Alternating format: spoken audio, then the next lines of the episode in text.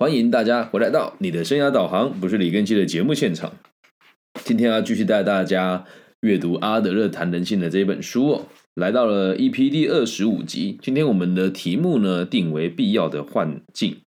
那前一集我们讲了关于这个幻觉的产生、想象力跟幻想，还有事后的记忆。那我们现在跟大家讨论一下，为什么讲幻境是必要的？我们这个问题啊，幻境、幻觉这个问题一路讨论下来，现在可以做个总结哦。当我们的精神压力被人家压迫到了顶点，当人们担心自己的目标没有办法被达成的时候，就很容易产生幻觉。从前在开发比较落后的这些地区哦，幻觉对人们造成不小的影响。在很多呃文学作品当中。关于幻觉的描描述其实很常见哦。举个例子哦，在沙漠当中旅行的人，当他迷失方向的时候，在又饿又累又渴的状况之下，他会看到海市蜃楼。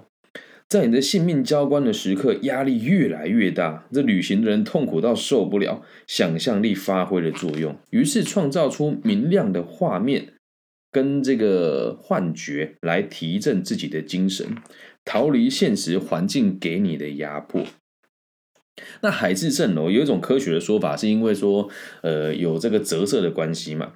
但老实讲，它算不算不算是一种幻觉呢？我认为也算是幻觉哦。那海市蜃楼代表一种新的环境，它可以鼓励这个疲惫的这个旅行者打起精神，并且坚定他的意志，变得更加的坚韧且更加的敏锐。同时，大家不要忽略一个作用哦。幻觉也像是镇定剂一样，可以舒缓这些旅行者的痛苦与恐惧。我们不是第一次在这个书本里面提到关于幻觉的问题哦，在前面讨论记忆的心理机转以及想象力的时候，我们就有提过类似的现象。之后呢，我们会再带带大家讨论梦境，会重新再提到这个问题。其实啊，只要你强化想象力。然后阻断你大脑的判断能力，两者把它加起来，就会变成幻觉。当我们面临危险、跟危机还有压力的时候，或者是能力受到威胁与挑战的时候，我们就会想办法消除这种脆弱的感觉。于是这时候，幻觉的机机制哦就被启动了。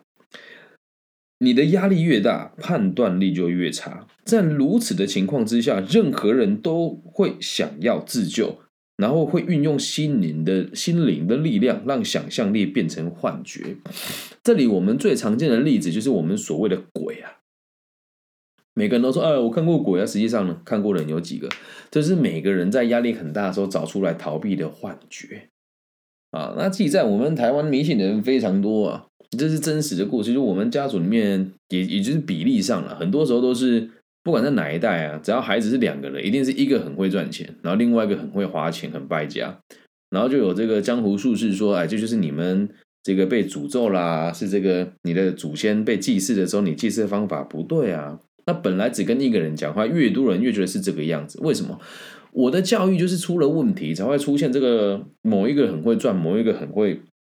赔钱。那我们家族的教育观观念通常都是大的要让小的，所以像我们这一种比较懂事的，不是家里最小的孩子，都整个家族了，就很容易被牺牲掉。那被牺牲掉，其实这些带领我们成长的这个爷爷奶奶跟家长自己会有一点程度的心理压力，于是就把所有的问题都推给 鬼，或者是你这个不愿意庇佑你的祖先。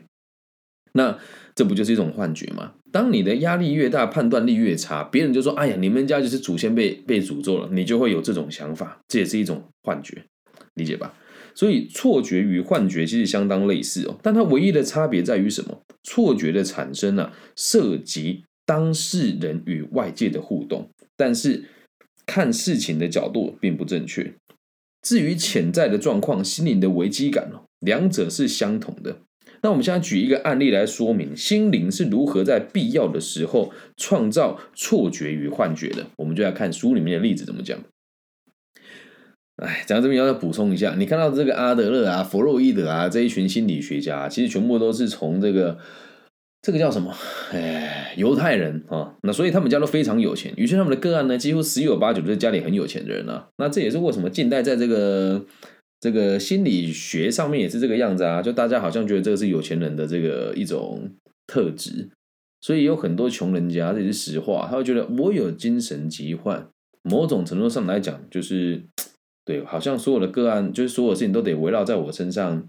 哎，让大家关注我，所以有很多人会用这种方式来降低自己的应该要努力的机会，用精神疾患的方式来吸引大家的注意力。那呃，这也是一种很很深层的意识吧。在那个年代，这些做心理学的人，他的客户一定都很有钱，不然一般人哪有钱花钱给他们看这个所谓的心理医生？了解吧？所以书里面的案例提到，大部分百分之八九十都是有钱人家。好，那书里面的例子是这样子哦。有一个人，男生家里很有钱，但是书念不多，所以出社会只能当个小职员了，成就也不高。那他就这样子想哦，我这辈子要扬名立万，肯定没指望，所以他感觉很绝望。然后朋友也会笑他，他压力就非常大。然后呢，一般呢，只要是人呢，压力大，一定就是黄赌毒嘛。那酒就这四个，所以他就染上了酒瘾，喝酒说忘忧，当做失败的借口。长时间之后，他出现了一种叫做正战性谵妄。的症状啊，这个词有点难念，我们解释一下啊，它就是呃会有幻觉，就它这个意思是酒精中毒引起的幻觉哦，它很容易幻觉看到小的动物，比如说看到老鼠啦、昆虫啊、蛇啊等等的。那患者也可能会因应自身的职业产生相关的幻觉。那我们将提到这个例子哦，他在发病的时候有几位医师一同治疗，并且要求他一定要这个戒酒。那他们对男子施实一一实施一连串的这个严格的治疗之后啊，他成功的戒酒了，看起来好像就没事了。出院了以后，这男生哦三年都没有喝过酒。这段期间，他找了一份挖水沟的工作。后来他因为其他症状去回诊看医生哦，他说他很常看到一个男人奸笑斜眼盯着他工作。然后有一次他受不了，就拿起他的工具哦朝对方砸过去。想看看那个人到底是真的还是幻影哦？结果幻影闪过了攻击，并且还反击，痛打这个患者一顿。怎么样？神奇吧？他打了他他的幻觉，然后他说他的幻觉会还手。看到这边之后，我就有几个可能性：第一个是他根本就没有打到人，然后他自己打自己；第二个是他真的打到人了，所以别人打他。那阿德勒博士怎么说呢？他是这么解释的：哦在这个案例当中啊。幻影会挥拳打人，所以他并不是单纯的幻影哦。要解释这种情形不难哦，因为这个人习惯性有幻觉，他习惯都有幻觉嘛。可是他这一次真的把工具丢到真人的身上，所以意思就是某个人没有做这个动作，但他觉得这个人这么对待他，然后他会说：“哎，这个人我觉得他是幻觉，所以他就攻击他。”虽然这个孩子他已经戒酒了，但是呢。自从上次他他回上一次他出院了之后，他的意志就变得更消沉。那意志消沉的状况，他就无法再好好的工作了嘛。所以这个男生呢，就丢了工作，被他的家人逐出家门。那现在啊，他已经再也没有办法做这个挖水沟的正职工作，于是呢，就开始做一个日班临时工人，勉勉强强混口饭吃。那他自己跟他的朋友都觉得这样子的工作，呃，非常低贱了。所以这个男孩子的精神长期就处在一个非常紧绷的状态，他的压力从来都没有减轻过。他已经戒了酒了，可是呢，他却失去了酒这个重要的慰藉，情况就变得更差。没有酒以后，他的工作也做不下去了。当他下班回家，还要被家人说：“哎，你怎么那么没有用啊？怎么说一事无成啊？”那比起被人家嘲笑能力太差，找不到好的工作，拿酒瘾当做借口。那感觉还没那么丢脸呢。你就像这个样子，我们这么解释哦。我原本是因为喝酒，所以我没有办法好好的工作，而现在变成是我酒也戒了，可是我还是不能好好的工作。那你说哪个比较丢脸？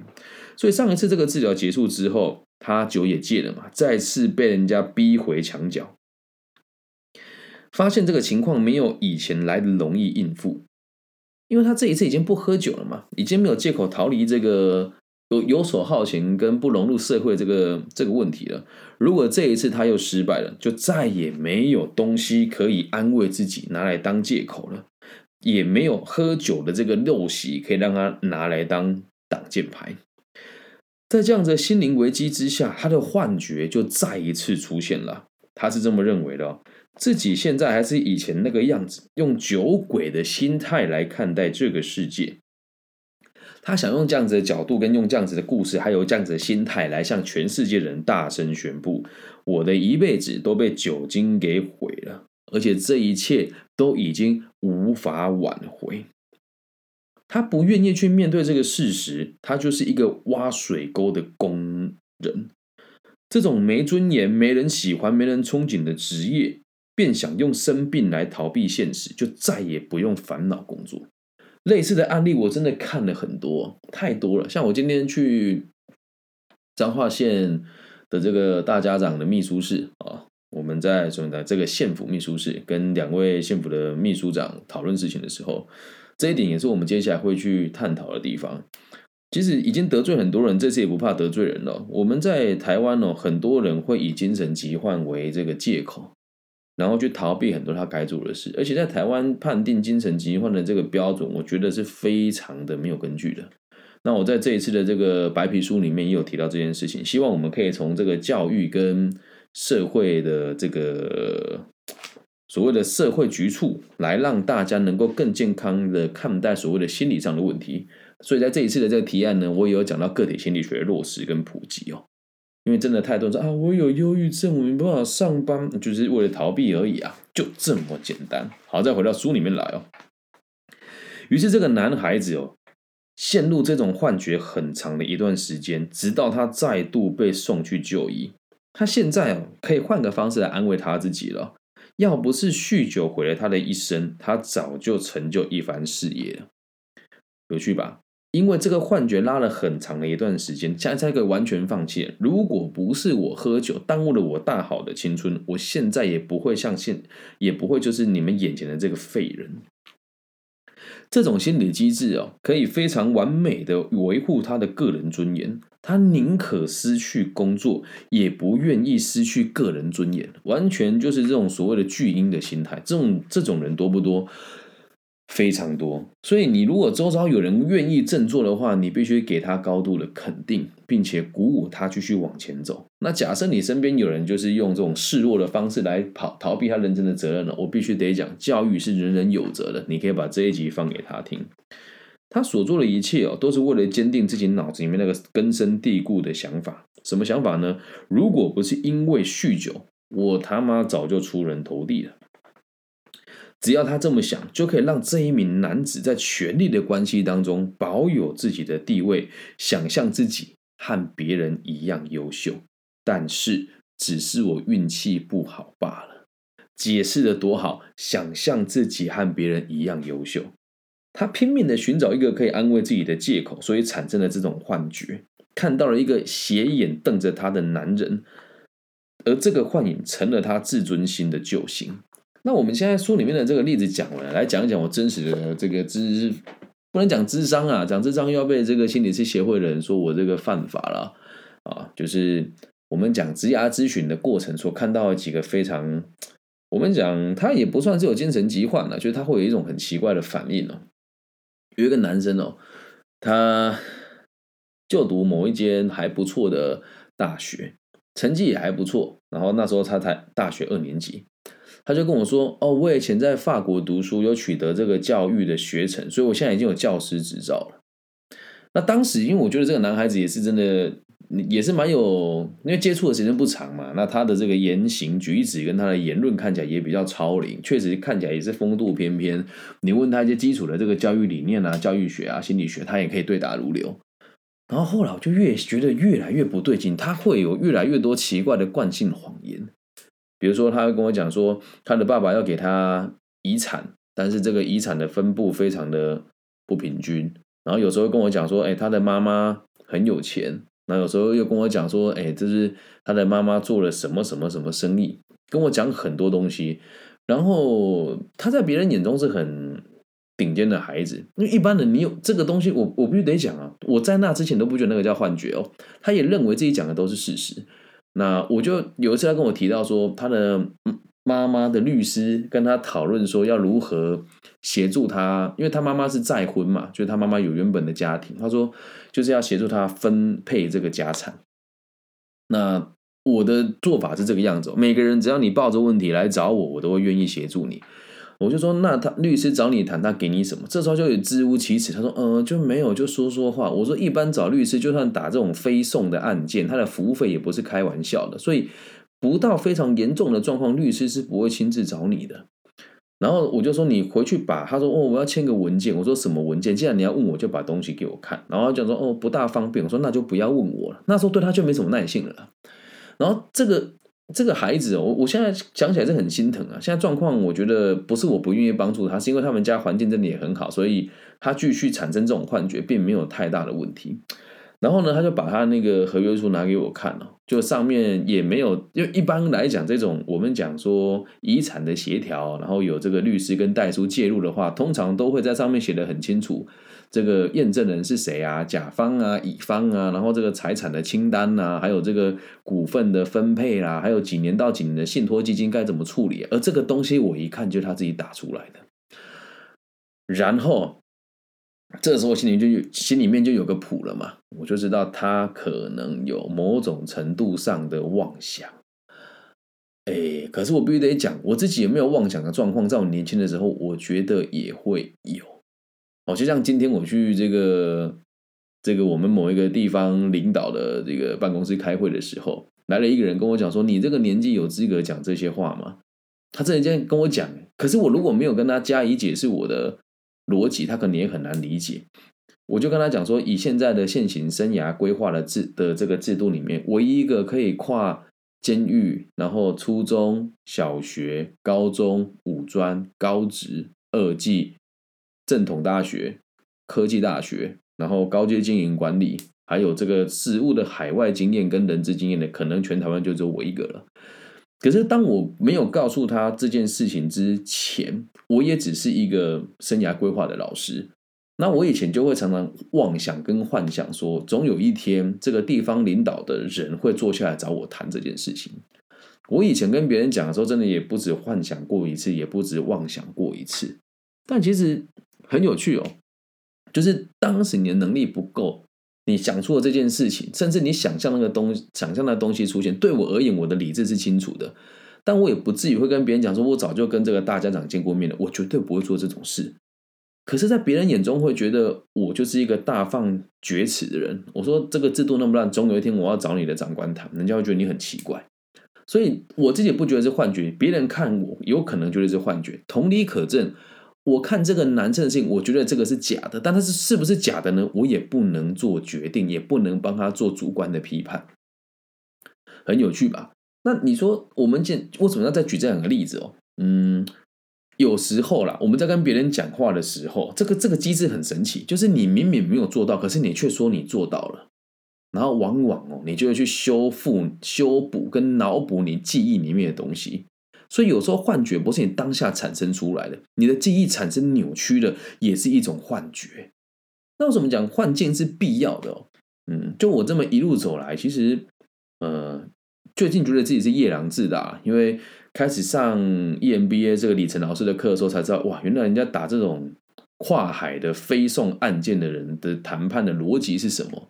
真的觉得自己太太稚嫩了。哦那加上这样自己在看这个。不动产，哎，跟这里我的听众朋友们，如果你们现在有在彰化、台中地区一带的不动产想要出售，麻烦可以跟我结个缘。